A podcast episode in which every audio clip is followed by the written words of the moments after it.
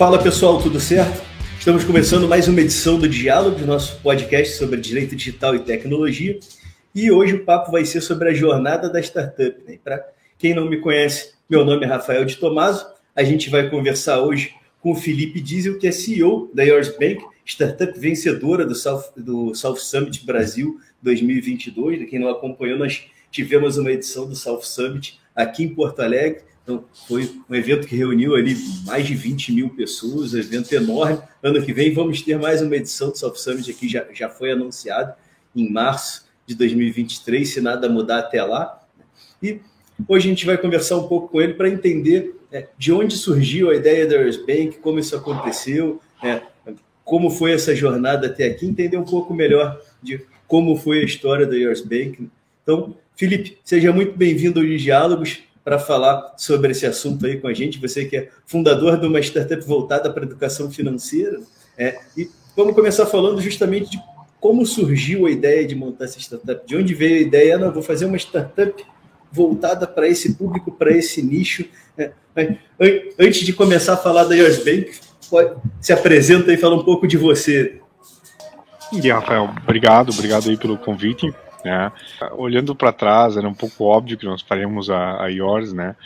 Toda a minha vida eu vim da área de educação, eu fui professor, depois eu fui diretor, aí tive rede de escolas de idiomas, né? Vendi operação, eu fui para São Paulo, trabalhei como head de inovação no grupo de educação em São Paulo, trabalhava muito ligado às escolas, é, eu toda a minha vida trabalhei é, é, muito ligado à produção de conteúdo também, né? Eu tenho, eu tenho dois livros de educação é, empreendedora, né, que são utilizados em diversas escolas aí, educação empreendedora. E trabalhei em São Paulo, né, como falei antes na área de inovação, e trabalhava muito ligado às escolas, às escolas do grupo de educação. E aí eu não tenho filhos, né? E, para mim a relação dinheiro, dinheiro físico, acho que como os ouvintes aqui, ela quase não acontece, assim, acho que dificilmente a gente tem dinheiro físico na carteira, né? É normal não ter, né, dinheiro físico. E aí quando eu fui trabalhar nas escolas, né, junto com essas escolas, era muito comum os pais terem que ir até a escola, deixar dinheiro para o filho, o filho comprar, é, usar dinheiro para ir na cafeteria da escola, comprar merenda ou pagar alguma coisa com dinheiro físico. Eu, pô, né, estamos em 2020, é, pré-pandemia ainda. Não faz muito sentido as crianças ainda utilizarem o dinheiro físico, né, no mundo digital. E eu vi isso acontecendo, vi que tinha muita demanda por uma conta digital para criança. Não se tinha nada no mercado, né? O mais próximo daquela época que tinha era era o cartão da Mônica, né? Era o cartão da, da, da Capricho, né? Um cartão pré-pago deles. E eu digo, ó, cara, acho que tem uma oportunidade aqui, tem uma demanda, e por que não fazer isso aliar o propósito que é a educação? E a gente começou a criar o Yours, eh, eu e meu sócio, né? Depois entrou o Rafa também, que é o terceiro sócio, e a gente é, é muito complementar, né? Eu vim da área de educação, o William, ele vem da área financeira, então ele toca a operação financeira. E o Rafa, ele trabalhava na Stone Pagamentos como desenvolvedor e ele nos ajudou a vir com a parte tecnológica. Então a gente se complementou e criou o Yours, assim. Então olhando para trás é muito óbvio, né? Porque tem muita pegada de educação financeira. Então a gente resolve a vida do jovem para ele transacionar, para ele mandar Pix, receber Pix, utilizar o cartão, o cartão de crédito dele, uh, ao mesmo tempo que ensina ele. Hoje a gente tem mais features de educação financeira do que features bancárias dentro do app. Esse é um pouco do nosso core, assim. É, a gente parando para olhar um pouco foi essa jornada ali atrás, ali, não tão ali atrás, mas 20 anos atrás, ali mais ou menos, foi mais ou menos a jornada da própria XP, né, que hoje todo mundo conhece.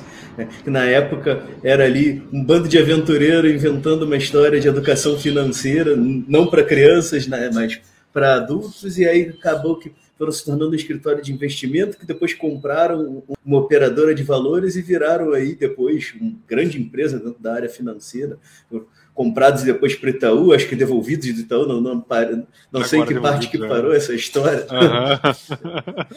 e, e acho que a grande sacada da XP foi essa grande sacada que vocês tiveram agora também para um público diferenciado, que foi essa parte de trazer a questão da educação é, e não só a parte financeira exclusivamente. É porque tem propósito, né, Rafael? Eu acho que numa caminhada como o XP, assim, quando tem propósito para educar e deixar as pessoas uh, mais conscientes sobre o valor do dinheiro, a utilização, existe um propósito, existe um valor muito claro para essa pessoa, né? Eu acho que não é só um produto que resolve uma demanda de mercado. Eu acho que, que isso seria muito mais simples, lá, fazer uma conta digital, assim como tem dentro dos mercados já hoje. Mas a nossa preocupação foi como que a gente entrega uma proposta de valor para esse jovem para mudar a vida dele. Uma realidade brasileira, sete em cada dez brasileiros estão endividados. Isso é muita, muita gente. E os números eles são ainda maiores quando a gente pega uma segmentação entre 25 e 35 anos. Esses uhum. números ainda são maiores do que, do, do, do que os 70%. Por quê? Porque geralmente nessa faixa etária as pessoas começam a receber o primeiro salário, a primeira grana delas, e elas se endividam, porque elas precisam comprar, sei lá, seu primeiro carro, sua primeira casa, né, pagar a faculdade, e elas geram endividamento que atrapalha o resto da vida delas. E então, temos ainda uma facilitação do, na obtenção do crédito hoje, né? Antigamente, para tu conseguir é. um cartão de crédito, tinha que quase abraçar o Papa, né? Agora o cara te manda cinco em casa para te escolher pela cor. Exato, é, é, é, exatamente, Rafael. É muito fácil, o crédito é muito fácil, né? O crédito tem essa leverage, né? Que é essa, ao longo do tempo, aí o jovem vai ter uma dificuldade em, na vida dele, né? Então, a, a nossa intenção foi, cara, como que a gente resolve esse problema antes desse jovem virar uma estatística? Eu acho que dando todas as ferramentas para que ele possa guardar seu dinheiro, economizar, uh, ter features aí que ele possa ganhar mais grana com isso, sabe? Simular investimento, entender o valor do dinheiro, entender sobre juros. Eu acho que é esse o nosso papel muito mais do que um banco digital, a gente é o, meio em que esse jovem vai aprender uh, o primeiro passo dele sobre como gerir seu dinheiro da melhor maneira. E, e, quais foram os maiores desafios, as maiores dificuldades que vocês encontraram no, naquele primeiro momento que vocês se juntaram os três e falaram, cara, Vamos empreender? Vamos. É, qual foi a primeira grande trava, né? Que a gente sabe que não é nem só uma e, e, e nem só em um momento, mas naquele começo está todo mundo com aquela vontade, não vamos fazer, vamos acontecer, não sei o quê. Vocês ainda conseguiram ter um, um trio aí com, com background diferente, que já facilita, né? já, já tem menos barreiras, porque já tem mais gente para trocar ideia, já tem um conhecimento um pouco mais multidisciplinar, mas ainda assim, né? eu até brinco, pessoal, quando vai falar que startup é aquela empresa que nasce num cenário de altíssimo risco, eu falo, gente, a gente está no Brasil, pode abrir uma padaria, vai ser altíssimo risco o cenário. Né? uhum, exato, exato. É, é, sabe que eu lembro até hoje, assim, a gente conversou, cara, vamos fazer um banco digital e tal, beleza. Como que a gente faz isso? É, nós não tínhamos noção como fazer isso, noção nenhuma. E eu, eu conheci, eu estudei, eu estudei na, na Singularity, em São Francisco, uhum. eu tive um colega e o colega na Singularity, meu colega tinha sido da Max. E aí eu lembrei dele, chamei ele, Hélio, ele, o nome dela é Hélio, vamos tomar um café e vamos conversar, né? Hélio Magalhães. E aí a gente sentou, também paguei um café para ele e ele me explicou todo o processo, assim, do emissor, como funcionaria e tal, quem que teria que conectar na operação, como fazia isso. Bem, isso era bem no início do Banking as a Service ainda. Ele me deu uma aula, assim, foi uma hora e meia de conversa, anotei tudo e a gente pôde ir para execução, né? Uma semana depois eu descobri que o Hélio Magalhães, ele foi chamado para ser presidente do board do Banco do Brasil, assim, sabe? Sabe? Então, se conectar a pessoas assim que, que poderiam nos ajudar foi o que fez, porque durante o processo a gente tinha muitas dúvidas na operação, né? Porque a gente está fazendo uma coisa totalmente nova, para nós principalmente. Então, eu me conectei assim, a centenas de pessoas nesse início da operação para tirar dúvidas, sabe, Rafael? Acho que essas são as principais dificuldades do empreendedor, mas é, é muito legal a, a conexão, porque são pessoas, e principalmente pessoas do nível que eles têm um conhecimento, nível mais alto, elas são, elas se recebem muito bem, assim, para tirar essas dúvidas. Então, isso, isso foi um aprendizado, assim, o networking, a conexão, e perguntar para as pessoas certas, foi um troço que nos ajudou muito nessa curva de aprendizado. Eu acho que isso é uma das maiores dificuldades que a gente vê com o pessoal que está começando a empreender, é a mania eh, de, de querer fazer tudo sozinho, né? A gente, é. a gente aqui brinca, eu e meu sócio, a gente chama de síndrome da autossuficiência.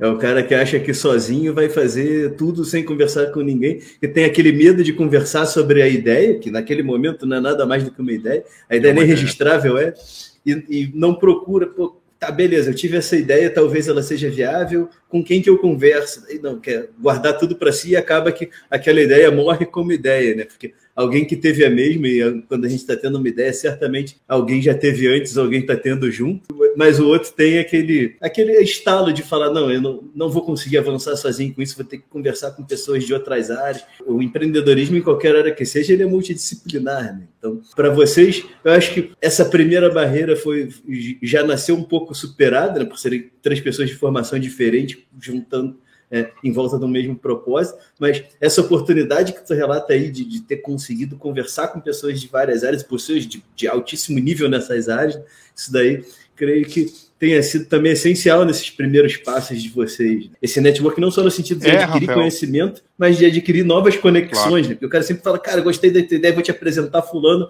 que vai te ajudar em tal coisa aqui que tu precisa. É, eu, eu acho que nesse ponto, assim, eu acho que nós éramos muito preguiçosos, sabe? A real é essa, né? Porque, pô, é, por que eu vou ficar 10 horas estudando um troço, eu posso falar com uma pessoa e aprender rapidamente com ela, né?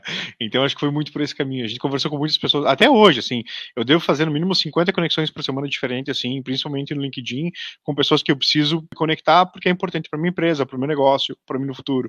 Então, eu acho que essa é a característica muito importante do empreendedor quando está começando a se conectar com outras pessoas, né? Porque uma ideia é só uma ideia, né? E as pessoas elas, elas vão te ajudar, elas vão te conectar. Isso é uma coisa que as pessoas falam, falam, falam e tu só consegue entender que isso é verdade quando tu vive isso e vai atrás desse mundo. Assim, as pessoas elas estão muito abertas a te escutar e te conectar e te ajudar, né? Hoje no, vocês estão com quantas pessoas envolvidas no time aí do, o, o Felipe contando não, não só quem está diretamente, mas quem está ali indiretamente terceirizado, enfim, pessoal de desenvolvimento. Vocês estão em quantos hoje? Nós somos 14 pessoas 14 pessoas, todos full time, né? Então, todos a gente a gente só trabalha com full time, isso é outra coisa que a gente aprende no caminho, foco 100% na operação. Então, quem não é 100%, a gente é, infelizmente a gente não chama para trabalhar. Então, são 14 pessoas full time. A gente já começou na pandemia, né, Rafael? Então, já começou aí, a gente já começou uh, digital, já começou online, né? Eu acho que agora a gente começa a trabalhar no presencial e essa galera tá espalhada pelo Brasil inteiro, assim. Tem gente trabalhando, eu tô em Santa Rosa hoje, né? Nós temos um, um espaço de trabalho aqui, nós temos outro espaço de trabalho em Porto Alegre, dentro do Caldeira, mas nós estamos trabalhando em São Paulo, Rio de Janeiro, Bahia, Minas Gerais, que estão trabalhando na operação. Então, como a gente já começou num modelo eh, home office, um modelo digital, a gente só sabe trabalhar assim. E, e como é que é o desafio de manter engajada essa galera, cada um num canto? Se bobear, vocês ainda nem se conhecem todos pessoalmente, né? Se bobear, metade não se viu ainda como é que é esse desafio. Porque a gente já sabe que manter uma equipe engajada numa situação de normalidade já nem sempre é uma coisa fácil, né? Vocês aí com, com 14 pessoas hoje, cada um num canto, como que é manter essa galera trabalhando com, com enfim, direcionadas para mesmo para a mesma linha de chegada ali, manter o pessoal motivado, manter essa equipe integrada também, né? Claro. Como que está sendo esse desafio aí no, em tempos de pandemia e home office. E, e já aproveito para lançar a, a, pergunta também. Vocês se conhecem todo, todo mundo já se viu pessoalmente em algum momento? Não, não. Não, Rafa. Até curiosidade, meu sócio, o Rafa, o Rafa, que é meu sócio, eu vi ele uma vez depois que ele já era meu sócio? presencialmente. Uh, então, uh, uh, são coisas da pandemia, né? a maioria pessoal não se conhece, assim, se conhece pela câmera, né, virtual. Até legal, porque eh, no South Summit a gente encontrou muita gente presencial, né? E era difícil, cara, tu é fulano, sim, é difícil te reconhecer sem aquela bolinha do desligar embaixo, né? Então, mas enfim, né? Foi, foi o, o, como tinha que ser feito. A gente não se conhece, mas do nosso lado, eu acho que a gente já começa trabalhando com muita comunicação. A gente eh, utiliza muita comunicação comunicação, né? Por exemplo, a gente utiliza o Discord como canal de comunicação. A gente tem salas, como se fossem salas presenciais, as pessoas ficam nessas salas trabalhando, né? Então, por exemplo, se eu quero falar com a galera do marketing, eu entro na sala do marketing, o pessoal do marketing está lá, né? E consigo conversar com as pessoas ali dentro, desenvolvimento é a mesma coisa. A gente trabalha com o modelo Scrum, né? Então a gente abre a semana, a gente abre a semana, né? A gente tem os cards para cada para cada pessoa trabalhar os cards, a gente faz dailies, né? Então todo mundo se encontra nas dailies, basicamente bater, ah, o que, que eu fiz ontem, o que, que eu estou fazendo hoje. Então tem muita comunicação, canal muito aberto. E do outro lado tem muita transparência, né? Então tudo está aberto a todo mundo. O que seja que eu estiver produzindo, ele tem que ser transparente para todo mundo, né? Uh, isso se dá em todos os níveis, assim. Então, fluxo de caixa da empresa, todos os documentos, toda a informação, tudo está aberto a todos. Né? Eu acho que quando dá essa comunicação, essa abertura, essa transparência, fica mais fácil de trabalhar mesmo sendo presencial. E nesses tempos de pandemia e de hiperdigitalização de tudo, é, se a tua equipe não está engajada, não está integrada, não é fácil nem manter o pessoal, né? Tá, tá, uma disputa enorme no mercado por profissionais de diversas áreas voltadas ao digital, e isso daí tem se tornado uma tendência, né? Tem, tem cliente nosso aqui do escritório que, uns tempos atrás, eles trabalhavam basicamente todo mundo presencial. E eles tiveram um crescimento expressivo durante a pandemia e começou a faltar gente, é, não só porque era difícil achar novos, mas como eles estavam perdendo o pessoal deles para a concorrência, cara, cara, o que, que eu quero continuar trabalhando aqui, tem que ir para o negócio, vou procurar. E aí começou a ganhar em euro trabalhando para outro país, uhum. sentado dentro de casa, outro indo para a praia, é, trabalhar pelo celular. Então, a gente notou, tem notado que esse mercado tem, tem ficado muito agressivo na parte da contratação. Aí a gente sabe que é, o dinheiro não é tudo, mas é importante também. Né? Então, claro. o pessoal tem que se sentir bem remunerado, mas é aquilo. É, se o cara se sente de casa, é mais difícil de perder ele para outro que está oferecendo ali 20 reais a mais do, que se o cara está ali só, por, só para cumprir tabela, só por obrigação. Né? Então, esse engajamento, essa sensação de pertencimento, acho que é essencial para o sucesso do, do empreendimento em, qualquer área, né? E digital acho que mais do que nas áreas tradicionais. Estava comentando isso mesmo, uma galera, agora que estão retomando os eventos presenciais, tem a galera que eu estou conhecendo nesses eventos. No final do ano passado, teve um pessoal que eu conheci pessoalmente no Mindset Startup aqui em Caxias do Sul. Falei, pô, gente que tu conhece há um ano que eu nunca tinha visto, né? E agora no South Summit também encontrei mais uma galera. Falei, pô, olha só quem está aqui. Tem, o, eu participo, eu sou presidente da Comissão de Direito das Startups e Tecnologia da Associação Brasileira dos Advogados aqui no Rio Grande do Sul. Legal. E participava da Comissão de Direito, Proteção de Dados e Privacidade da OAB do Rio Grande do Sul. O, André Luiz Pontin, que era o presidente da comissão da OAB e que é membro da nossa comissão da ABA, eu fui conhecer pessoalmente no South Summit. Depois da gente estar em duas comissões, os dois, ele palestrou para a gente em Caxias do Sul, aqui numa atividade da Frente Parlamentar, palestrou para a gente na Comissão de Direito Digital e Novas Tecnologias. Conhecer pessoalmente foi no South Summit, ali depois de um ano e pouco de contato quase quinzenal ainda pela internet. Estamos vivendo tempos muito, muito loucos, né? E, e, outra coisa interessante, você falou do Discord que vocês estão utilizando como ferramenta. Então, espaços que antes eram nichados, o Discord, para quem não conhece, acho que a maior parte dos usuários do Discord foram ingressaram no Discord por causa dos games. Né? Tem uma comunidade gamer muito forte no Discord. Ele acabou se tornando uma ferramenta de trabalho hoje. Né? Tem, tem várias empresas é. que a gente está vendo que estão utilizando. É, então a, a, gente acaba utilizando porque é gratuito, né? Então, uhum. diferente de outros canais, eu acho que a startup vai muito pelo, pelo, pelo custo, assim, a gente muda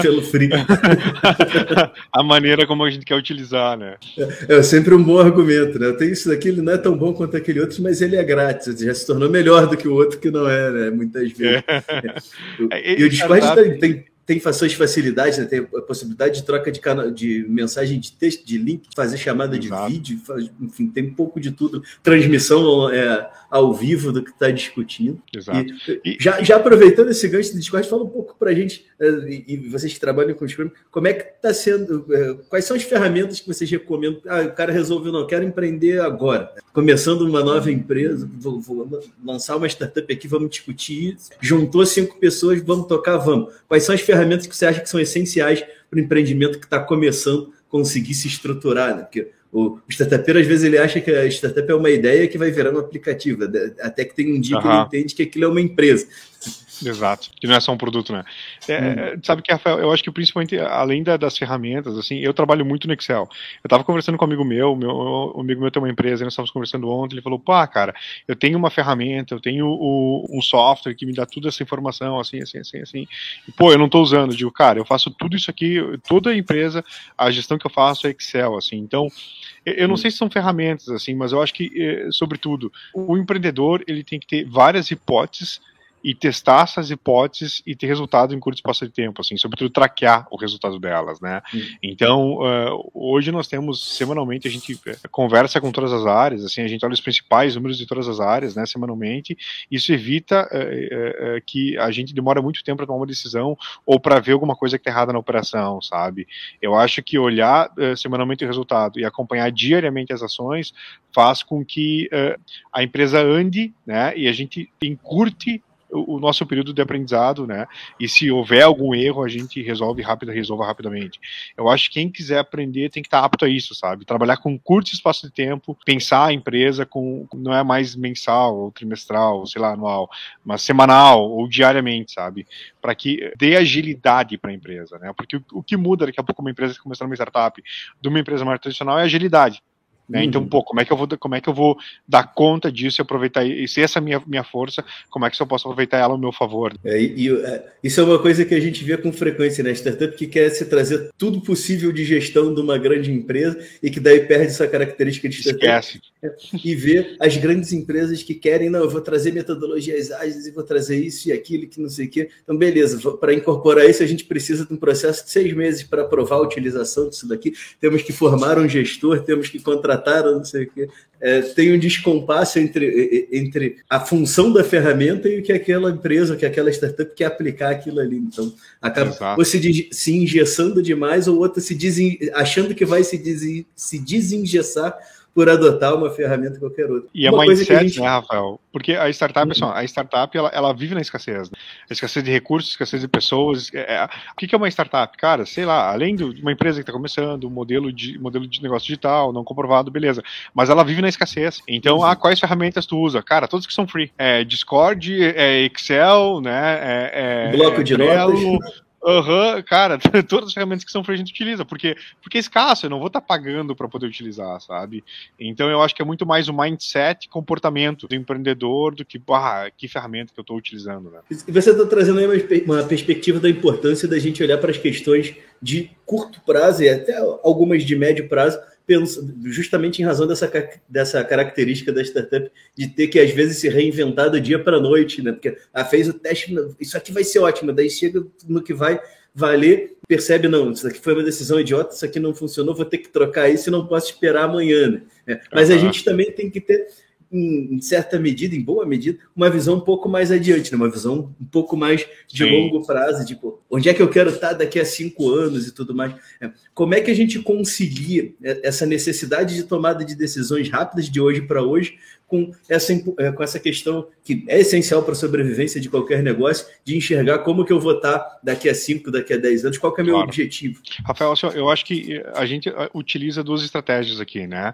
Que é North Metric Star, que é a, qual que é a nossa estrela do norte, que guia, que antigamente guiava as grandes navegações, né? Então, por exemplo, qual que é a nossa estrela do norte que vai guiar tudo que a gente fizer aqui dentro. E é só uma métrica que nós temos, é só uma métrica, que é usuários ativos. Então, essa é a nossa, essa é a nossa North Metric Star para médio e longo prazo. É só isso que a gente enxerga. Então, todas as ações são pensadas eh, pensando assim, cara, como que eu levo o nosso barquinho, a nossa empresa, mais perto da nossa, da nossa métrica da, da Estrela Norte, né, que são usuários ativos. E, e outra ferramenta que a gente utiliza é o zoom out, zoom in, né? Então, eu faço zoom out, né, da operação, cara, como é que eu vou estar daqui a 5, 10 anos? E zoom in, como é que eu tenho que estar naquele quarter? Então, basicamente é assim que a gente trabalha. Eu tava conversando com um banco ontem, um dos maiores bancos do Brasil, né? A gente vai fazer uma operação em conjunta, num produto específico. E aí juntou uma galera, juntou umas 30 pessoas desse banco para discutir, ah, como é que eu vou fazer a operação. E o cara falando sobre sistema regulatório, CVM, Banco Central e tal. E eu escutando, assim, pensei, cara, fala ou não fala? Fala ou não fala? Fala ou não fala? Bom, depois de meia hora, eles implicando todas as dificuldades que era fazer, eu digo, cara, seguinte, tá? Se a gente for fazer toda essa regulação, a gente vai lançar o produto daqui a seis meses. Eu não quero. A pergunta é que é, como que eu posso lançar semana que vem? Ele cara, lançando semana que vem, levantar um milhão de barreira. Eu digo, cara, eu não consigo daqui a pouco colocar um troço no meu aplicativo que o cara clica e vai pro site de vocês? Pode mas esse produto não é de vocês. Eu falei, beleza, mas eu testo. Daqui a pouco eu boto esse, esse botão ali dentro e ninguém clica. Eu nem perco seis meses envolvendo toda a regulação que eu preciso. Agora, se eu clicar, se eu botar esse botão e 50% das pessoas clicarem, pronto, eu tenho um produto, aí eu vou construir o que eu preciso fazer, sabe? Eu acho que é, é, é muito esse pensamento do, do, do, do empreendedor. Primeiro eu testo, eu boto rodar e depois eu construo. Excelente esse exemplo aí, né? É bem isso. Quando a gente pega o pessoal com a cabeça um pouco mais tradicional, a gente passa mais tempo criando barreira do que pensando em testar para ver se vai precisar passar por todo aquele sacrifício do negócio. Né? É o cara que fica três dias pensando que roupa que ele vai pra, usar para surfar chega na praia e não tem onda. Né? é. E, é, e é engraçado pensar na mentalidade deles que, pô, é, mas vamos botar um botão que vai ligar. Sim, é só isso, meu. Porque se ninguém clicar, eu nem construo o resto. Nesse setor que vocês trabalham, né? É, as empresas tradicionais, as grandes, as grandes empresas, do, os grandes agentes financeiros, eles têm essa mentalidade de uma preocupação enorme sempre com a e, e não, não pode ser diferente né, com a parte regulatória, com a parte compliance. É, a tomada de decisão o tempo de tomada de decisão é incompatível muitas vezes com a inovação, né? Como é que é para vocês estarem trabalhando num cenário altamente regulado, em que agora, recentemente, começa a se falar em sandbox regulatório, em facilidades para inovação. Como é que é para vocês tentar inovar num ambiente com uma carga normativa, né, com uma burocracia tão pesada? Como é que como é que é esse desafio aí que deve ser um desafio diário, né? Lidar com isso. A gente fala muito aqui dentro, Rafael, os gives and gets, porque aí eu vou, eu vou olhar o sistema regulatório e beleza, o que, que eu vou uh, dar e o que, que eu vou tomar em relação a isso, né? Porque, sendo muito sincero, daqui a pouco até de fazer um depoimento contra mim, né? Uma startup, ela não vai estar tá 100% de acordo com as normas e regulação, porque se ela tiver, ela já está atrasada. Eu acho que o papel da startup, o papel do empreendedor é puxar a regulação. Eu acho que fica muito característico isso, por exemplo, como no Uber. O Uber existiu muito antes da regulação e ele puxou a regulação.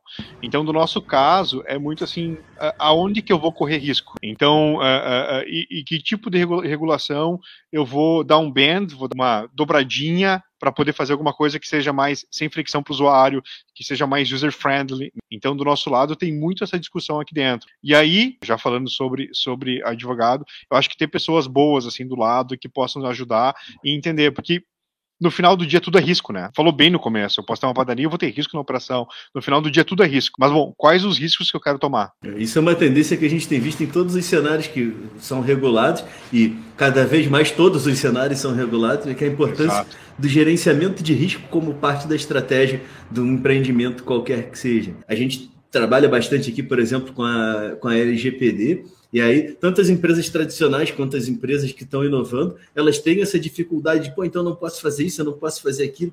E aí eu falo, cara, a minha ideia é que vocês possam fazer tudo. Só que a gente vai avaliar o grau de risco de cada coisa e a gente vê de que forma que a gente vai fazer aquilo fazer sentido dentro do teu negócio. Porque também não adianta eu querer pensar numa solução de um milhão de dólares para proteger a nota de 100. Vou fazer. Exato. É, vou, vou, jogar dinheiro fora e às vezes vou inviabilizar o meu negócio com aquilo lá. E tu estava dizendo para a gente que uma startup não está 100% adequada. Cara, eu vou te dizer que nem as grandes, nem as grandes, os grandes bancos estão 100% adequados a gente olha aí as grandes instituições financeiras fazendo cada absurdo, né? Agora, com, com a, LGPD, isso ficou evidente. Tu olha um canal de atendimento ao titular que tu tem que passar mais dado para o cara do que tá pedindo para saber se ele trata ou não. É, uhum. aí, vê, o cara não te indica quem que é o, o, o encarregado de dados, não, te joga uma política de privacidade que é um copia e cola da Europa, do modelo que nem se aplica com a nossa legislação brasileira, e está falando de uma empresa que tem ali bilhões disponíveis para investimento em governança e compliance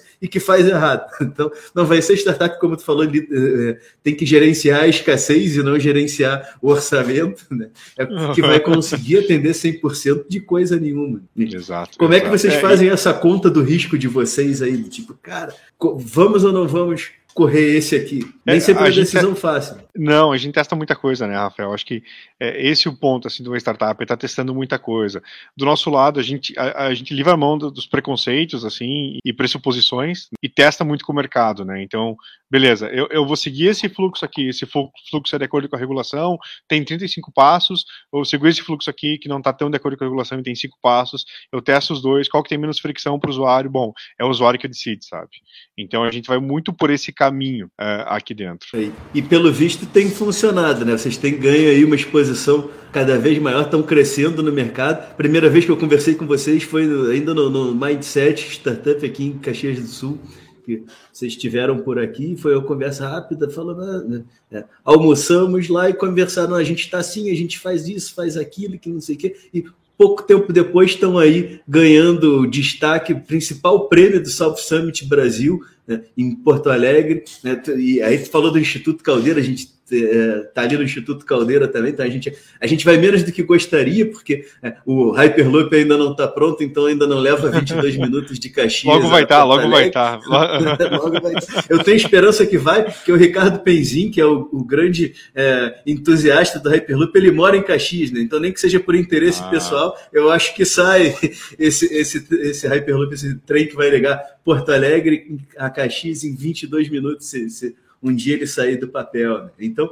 mas como não é muito perto, a gente acaba não indo tanto quanto gostaria ali o Instituto Caldeira, mas que eh, já vou fazer duas perguntas em uma, né? Ali é um lugar que está em ebulição. Se a gente for olhar, das cinco premiadas no, no Startup no South Summit, nós tivemos três que estão no Instituto Caldeira, né? E o, o Yours Bank, que foi principal, ganhou o principal prêmio, é um que também está lá. Então, como é que foi para vocês participar desse, desse, dessa premiação e não só participar, mas sair de lá como grande vitoriosos? Como que isso está repercutindo para vocês? Como Bom. que está sendo isso para o negócio? E qual que é a importância de estar num ambiente de inovação, num ambiente que borbulha inovação, como é o Instituto Caldeira ali, e de estar participando? Vocês estão correndo por tudo aí, né? Nos, nos grandes eventos startups vocês sempre estão. Né? Como é que é essa troca e qual que é a importância, qual que foi a relevância para vocês, como que está sendo principalmente o impacto para a empresa de ter ganho esse prêmio lá em Porto Alegre? Merecidamente, eu diria. Ah, valeu, obrigado, Rafael. É, nós somos Santa Rosa, né? Então, Santa Rosa é, são sete horas de Porto Alegre. E a distância não é só física, assim, a distância ela é, é de todas as maneiras que tu imaginar, assim, capital intelectual, capital financeiro, né? Então, nós temos muitas dificuldades em empreender numa região como Santa Rosa. No interior do estado, né? Eu acho que, que fica muito claro isso. Então a gente sempre tentou se relacionar com a comunidade e a gente fez isso através dos eventos, né? Porque é a única oportunidade que nós tínhamos de, de nos relacionar. E foi muito legal o Caldeira, o Instituto, porque ele nos deu uma casa em Porto Alegre. Eu acho que o Pedro, a Débora, eles criaram um programa, inclusive a Ebulição, né? Um programa para as startups, né? E a gente participou do primeiro Ebulição dentro do Caldeira e, e a gente ganhou um espaço de trabalho ali dentro. Para nós foi muito bom, porque, bom, começou nosso relacionamento e plugar com a inovação dentro do Rio Grande do Sul. Então isso nos abriu portas para não só eventos, conexões, conversar com pessoas, aprender sobre tudo, ter acesso à mentoria, aceleração. Então, para nós é muito importante isso. E quando a gente participou do, do South Summit, uh, eu vou ser muito sincero, cara, muito sincero. De novo, falando sobre escassez. Né? Os caras dizem, pá, os caras têm banco e são falidos. Não, é, aí trabalha com escassez, então a gente começa onde é que dá. A gente sempre se inscreveu nos eventos, porque a gente sempre ganhava um ou dois ingressos de graça. Então a gente, a gente se inscreve no Mindset, ganha os ingressos de graça, não paga para entrar, né? Se inscreve no, no Gramado Summit, ganha os ingressos não paga. Então, a inscrição é para pagar mais barato, né? não, não com é. esperança de concorrer. O South Summit, cara, assim, eu vou ser muito sincero contigo, muito sincero, porque os ingressos eram, eram caros, né, do South Summit. Então a gente se inscreveu, ganhou dois ingressos, foi o meu sócio, né, uh, nós fomos uh, pro, pro, pro, evento, a gente fez o pitch, obviamente ficou super feliz, passou e tal, e foi pro final. E eles estavam falando sobre as startups que ganharam, né, no final, né, nós estávamos lá sentadinho, e a, a, nossa única chance de ganhar era o prêmio de escalabilidade, que são quatro prêmios e o prêmio geral. Então o primeiro prêmio era, uh, eu não lembro qual era o primeiro prêmio, era sobre inovação, nós não somos tão inovadores, tinham produtos muito mais inovadores, obviamente não ganhamos, ganhou a Pixforce, né, também está em Porto Alegre. Aí o segundo prêmio era escalabilidade, e nós imaginávamos, bom, é o único prêmio que a gente tem capacidade de ganhar, né, escalabilidade, nós somos um negócio escalável, não ganhamos. E quando nós não ganhamos o segundo prêmio de escalabilidade, eu falei para meus sócios, ah, meu, ganhamos ingresso e tá tudo certo. Então era isso. E aí foi os outros dois prêmios que eu não recordo agora quais foram. E quando anunciaram o campeão geral, a gente ficou muito feliz, assim, porque não, realmente não imaginávamos, né? Porque eram 72 países participando dessa competição. Nós tínhamos startups ali que estavam na série D, né, com 150 colaboradores. Uh, uh, nós, Santa Rosa, 13 pessoas na operação, nascemos há um ano atrás.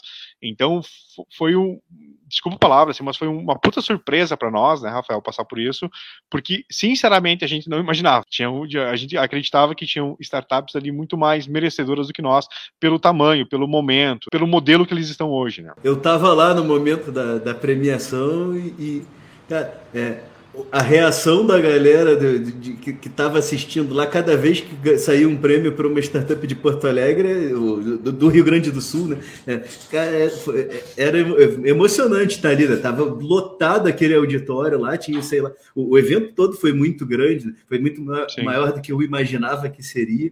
E, e, e só complementando, os outros prêmios, era, se eu não me engano, era de sustentabilidade e de melhor equipe. O, era algo exato, exato, exato, exato. É. E aí a gente ia vendo, ah, vizinho nosso lá no Caldeira, vizinho nosso lá no Caldeira. Né?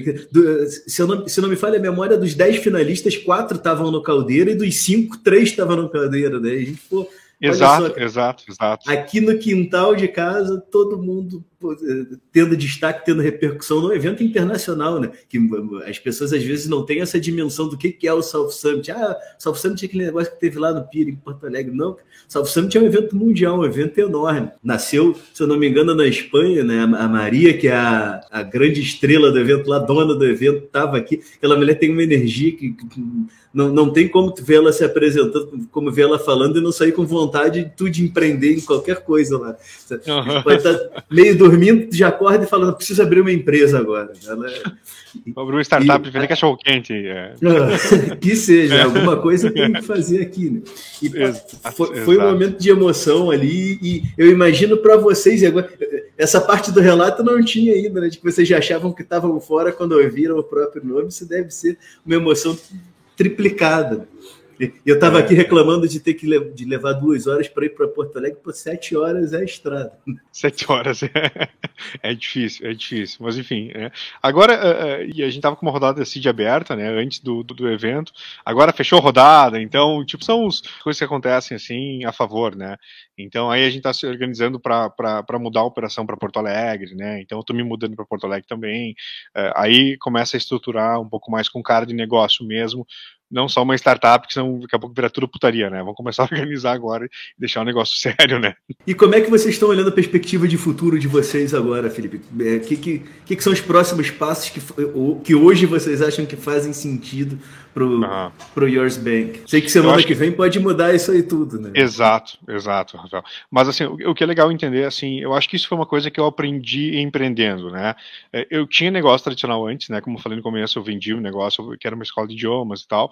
E agora, tendo uma startup, é legal tu entender as corridas que tu corre numa startup, né? Eu vejo uma startup muito como um triatlo, sabe? Então, primeiro tu tem a corrida, depois tem a bicicleta, natação, acho que é essa ordem, eu não sei, né? Mas tu corre uma corrida e aí depois corre outra corrida completamente diferente. Então, eu noto que a startup, a nossa primeira corrida foi colocar o produto no ar e tração de usuário. Então, precisava ter um produto com menos fricção e que tivesse tração de usuário. Essa primeira corrida nós corremos. Né, e a gente aperfeiçoou. O nosso primeiro CAC da primeira semana foi 680 reais por usuário ativo. 680 reais nunca vai se pagar essa operação. Né? Não, não se paga. Né? CAC, para quem não sabe, é o custo de aquisição do cliente. É, exato. Então, beleza. Só que uh, nas últimas 12 semanas, 16 semanas, nosso CAC fica abaixo de 3 reais da operação. Então, a gente reduziu muito CAC. A gente correu essa primeira corrida dos canais, tracionar os canais, traquear os canais e poder diminuir muito o nosso CAC. Então, beleza, corremos essa corrida. Qual que é a próxima corrida agora, né, Rafael? A nossa próxima corrida agora é engajamento. Beleza, nós temos um produto, ele tem tração, ele está de acordo, os fluxos estão ok. Como que eu gero ainda mais engajamento aqui? Porque aí, eu gero engajamento para uma comunidade, tem escala, escala mais orgânica. Então, agora, a nossa corrida, nesse momento agora, acaba sendo engajamento. E é, essa comparação com, com o triatlo, ou com, enfim, com Ironman, ou com qualquer uma coisa dessas que é para seres humanos não normais que conseguem fazer isso tudo. Tem, tem um amigo meu que é Ironman lá no México, falou, eu não consigo entender como tu aguenta nem o treinamento, que dirá a prova inteira. Né? E, e é. a startup é, é, de certa forma, não deixa de ser um Ironman também, que conjuga o, o, não só o desgaste desgaste físico, que tu tá sempre correndo literalmente atrás do, de terminar o dia, de terminar a pauta, não sei o que, corre daqui para lá e vai buscar gente e vai no, no, banco resolver um problema, e vai no contador resolver outro problema, vai no advogado resolver outro problema. Ainda tem um desgaste psicológico que é de todo dia acordar pensando, será que hoje vai continuar dando certo? Ou, ou será que hoje eu vou conseguir arrumar aquilo que deu errado ontem? É. E o desgaste emocional também, não que está que tá ali junto com o psicológico. Né? Então, é uma prova física e mental e que todo dia tem uma nova corrida, uma nova tripla é. corrida para correr. Agora, enfim, dentro desse, é, desse processo, dessa fase que vocês estão hoje, o que, que você enxerga que vai ser o grande desafio para a Yours Bank para conseguir é, vencer, vencer ou, ou pelo menos terminar essa segunda etapa da prova? Para poder vencer depois no, no, final da corrida lá. É, eu, eu acho que assim, ter, ter um, um produto que faça cada vez mais sentido para o nosso usuário. Então, a, a gente vê duas formas de engajamento desse cara. Uma é com a educação financeira, né? Então, como que ele pode estar mais engajado em aprender, em passar daqui a pouco pelas trilhas gamificadas, pelas features gamificadas, criar objetivos. Então, é, é um lado aqui, né? Ele utilizar mais o app para aprendizado mesmo. E do outro lado, engajamento, beleza, como que eu posso ter uma feature agora que resolva a vida financeira desse cara, né? Então, que ele possa mandar dinheiro, receber dinheiro, possa transacionar, que ele possa organizar a vida financeira dele de uma maneira que não tenha tanta fricção. Então, a gente olha para o engajamento desses dois viés. Uma que é a consciência financeira e outro é processo financeiro. Né? E depois tem uma terceira parte da corrida, não sei se é a última, que vai ser é, viabilizar a, a, estrutura como um todo do ponto de vista financeiro, que também para as ah, fintechs ah, é um outro desafio. Né? A gente olha aí para unicórnios, como é o caso do Nubank, por exemplo, que está lá, né? que cresce, cresce, cresce, mas cresce em números é, de, de pessoas, de usuários, mas ainda não consegue gerar dinheiro, né? gerar lucro, que também é aquele É, é, a, gente a gente também não sabe até que ponto que o pessoal está chorando até que ponto que é verdade, né? Mas a gente vê o Airbnb chorando que é, ainda não conseguiu encontrar lucratividade adequada, o próprio Uber chorando que não conseguiu encontrar lucratividade adequada. Então a gente não sabe até que ponto é, que abrem ou não abrem de verdade a, real situação desse, dessas grandes empresas da, da tecnologia. Mas a gente sabe Sim. que um grande desafio é esse, beleza, agora eu juntei gente, engajei gente, o meu negócio está crescendo, tenho que fazer isso daqui dar dinheiro, porque no fim das contas a, a ideia não é prestar um, um ninguém aqui é, tá, tá empreendendo para ser a Madre Teresa de Calcutá, né? A gente precisa faturar, é. precisa pagar o boleto, precisa eu, dar eu, eu, resultado para o investidor. Eu escutei uma muito boa do investidor esses dias, né? porque vender um real a 50 centavos é fácil, todo mundo quer comprar. Eu digo, meu, é, é, é, verdade, né? Eu digo, pô, vender um real e 50 centavos é barbada, né? Qualquer um vende, né? Então, do nosso lado, assim, a gente já nasceu em período de bear market, assim, então já foi um período que o mercado estava reativo, estava tá retrativo. Então, se viu, por exemplo, nesse período no Bank que é o 70%, Stone também, enfim, é, pagamentos. Então, a gente já começa com contração de receita desde o dia 1 da operação, né? Então, essa corrida de engajamento agora que eu falo, o resultado dessa corrida é resultado financeiro. Só que se eu correr, é, eu, o que nós entendemos, eu não posso correr a corrida de resultado financeiro. Eu tenho que correr corrida de engajamento e como resultado o seu resultado financeiro. Porque senão eu começo a olhar com um viés distinto da operação, que não é o viés que eu preciso, que é o viés do, do, do da usabilidade, de estar tá resolvendo um problema real para o meu usuário. E a consequência é o resultado financeiro. Perfeito, né? Às vezes também tem isso. É, a gente tem os dois erros que a gente vê que é, contribuem para a mortalidade das startups. Né? O pensar só no dinheiro né? e o esquecer de pensar no dinheiro. É. Então, e é difícil encontrar esse equilíbrio, às vezes, de saber, não, peraí, até, até onde que eu posso deixar isso para depois, né? Que chega, chega um momento que o investidor olha e fala, ó, não dá mais, velho, tu não tá me dando um resultado aqui. Partindo dessa história de vocês e dessa trajetória de vocês até agora, e aí pegando, obviamente, não só da Yours Bank, mas, do, do Bank, mas pegando a tua trajetória profissional aí com teus empreendimentos anteriores e tudo mais, quais são as dicas que você traz para o cara que acordou hoje e resolveu empreender. Fala, não, quero montar um negócio, quero montar uma startup, quero empreender. Quais são as coisas que você acha que, é, que você gostaria que alguém te tivesse te contado lá no começo ali e que você aprendeu aí nesses, nesses teus anos de jornada? Rafael, uma, o, o, negócio que eu aprendi aí é, no Yours, eu acho que é, é, fazer, sabe? Fazer rapidamente. Eu acho que a gente pode ficar aqui, sei lá, 10 horas discutindo e planejando uma empresa. A gente pode abrir um Excel e colocar as fórmulas aí, os números mais maravilhosos de uma operação. Mas eu só vou saber fazendo. Isso é uma coisa que eu discuto muito com meu sócio aqui. A gente discute muito, tá? Cara, vamos discutir, a gente fica duas horas discutindo sobre, sei lá, uma possível ação. E no final da história de, cara, a gente só vai saber fazendo. Então, eu acho que é fazer mas checar o resultado rápido, assim, sabe? Então, a gente não demora um mês para checar uma ação, nunca. Na pior das hipóteses, demora 15 dias. Eu acho que é fazer e checar resultado rápido. E, e, e, tudo é metrificado. Eu acho que do outro lado, assim, tipo, tudo tem um resultado esperado. A gente trabalha muito com. Eu acho que a empresa muito tem um mindset de growth hacking, assim, né? Então, a gente trabalha muito com a ideia de growth. Então, tudo é uma hipótese, né, a ser testada. E com números muito claros. Né? Então tudo é, a gente checa dessa maneira. Então para nós é, é, é, mais fácil andar assim. Isso é uma coisa que, que faz total diferença nossa no crescimento. Isso nos dá muita agilidade na vida, sabe? Então eu sempre digo, cara, começa fazendo alguma coisa, sabe? Começa executando, porque executar dá muito aprendizado mas checa e checa rápido esses números. Sabe quais números você vai checar? Excelente. A, tem, a gente tem os dois problemas, às vezes. O cara que espera demais para começar a fazer porque tem medo de errar, e errar é parte do aprendizado. Ninguém aprendeu a andar de bicicleta sem ralar o joelho. Né? Então não, não, yeah. não, tem como empreender sem, sem errar. Né? E também não adianta errar e não saber por que está errando, não saber onde que está errando, não conseguir ajustar aquele caminho, consertar a trajetória da empresa, da, da startup. Exato, Rafael. É, é assim que eu vejo. Assim, se eu estou certo ou errado, não sei. Né? É assim que a gente faz, né? Então, aparentemente é o certo, né? Porque estão indo muito bem na trajetória, tá, tá dando gosto de ver a gente ter aqui um, um vizinho nosso do Caldeira, cada vez mais próximo do Caldeira aí, né? nessa, nessa trajetória de sucesso aí, tendo reconhecimento, merecido reconhecimento, reforço aqui. Enfim. E quero te agradecer, Felipe, pela tua disponibilidade de conversar aqui com a gente, de falar um pouco da tua Valeu. jornada, da jornada da Yours Bank.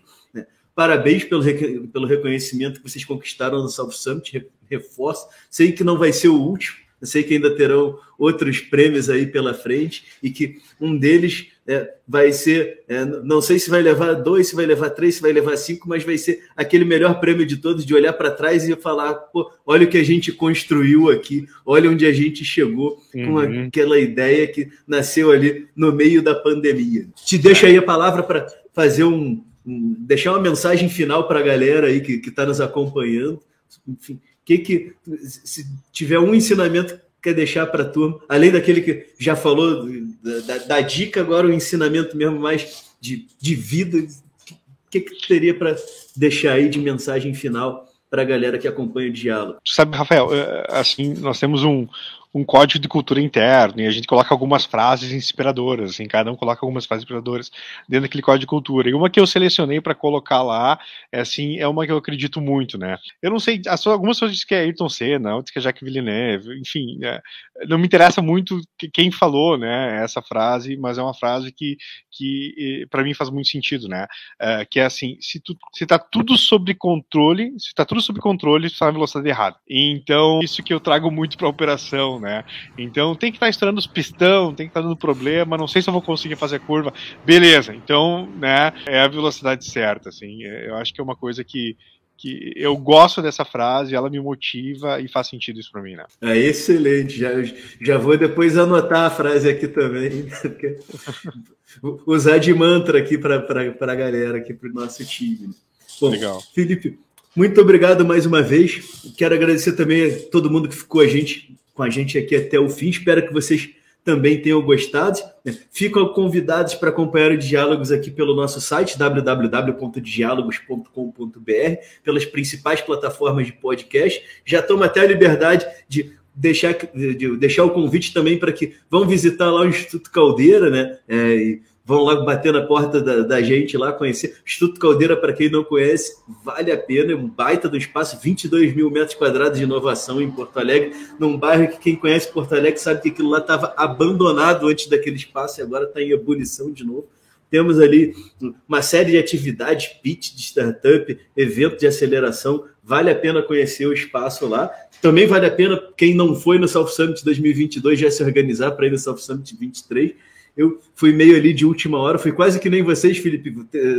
Vou, vou comprar esse aqui para pegar mais barato. Né? A gente acabou indo com uma missão do Sebrae, meio que é, sem saber ah, qual ia sim. ser a dimensão do evento. E eu falei, pô, se eu não tivesse vindo nisso aqui, eu ia ter ficado muito bravo na volta, depois de ver o que, que aconteceu aqui. Então, fica o convite aí para a galera é, conhecer o Caldeira, participar do South Summit no ano que vem, participar do Mindset aqui em Caxias do Sul também esse ano, que se eu não me engano vai ser agora em setembro, participar ativamente desse ecossistema de inovação para fazer essas trocas, essas conexões, ver o que está acontecendo, vale muito a pena. E quem tiver alguma dúvida, algum comentário, alguma sugestão, pode nos mandar um e-mail também para contato@dialogos.com.br ou procurar a gente nas principais redes sociais. Então, forte abraço, obrigado de novo, Felipe e até a próxima. Valeu. Obrigado, Rafael. Um abração, pessoal. E baixe yours, né? Pelo amor de Deus.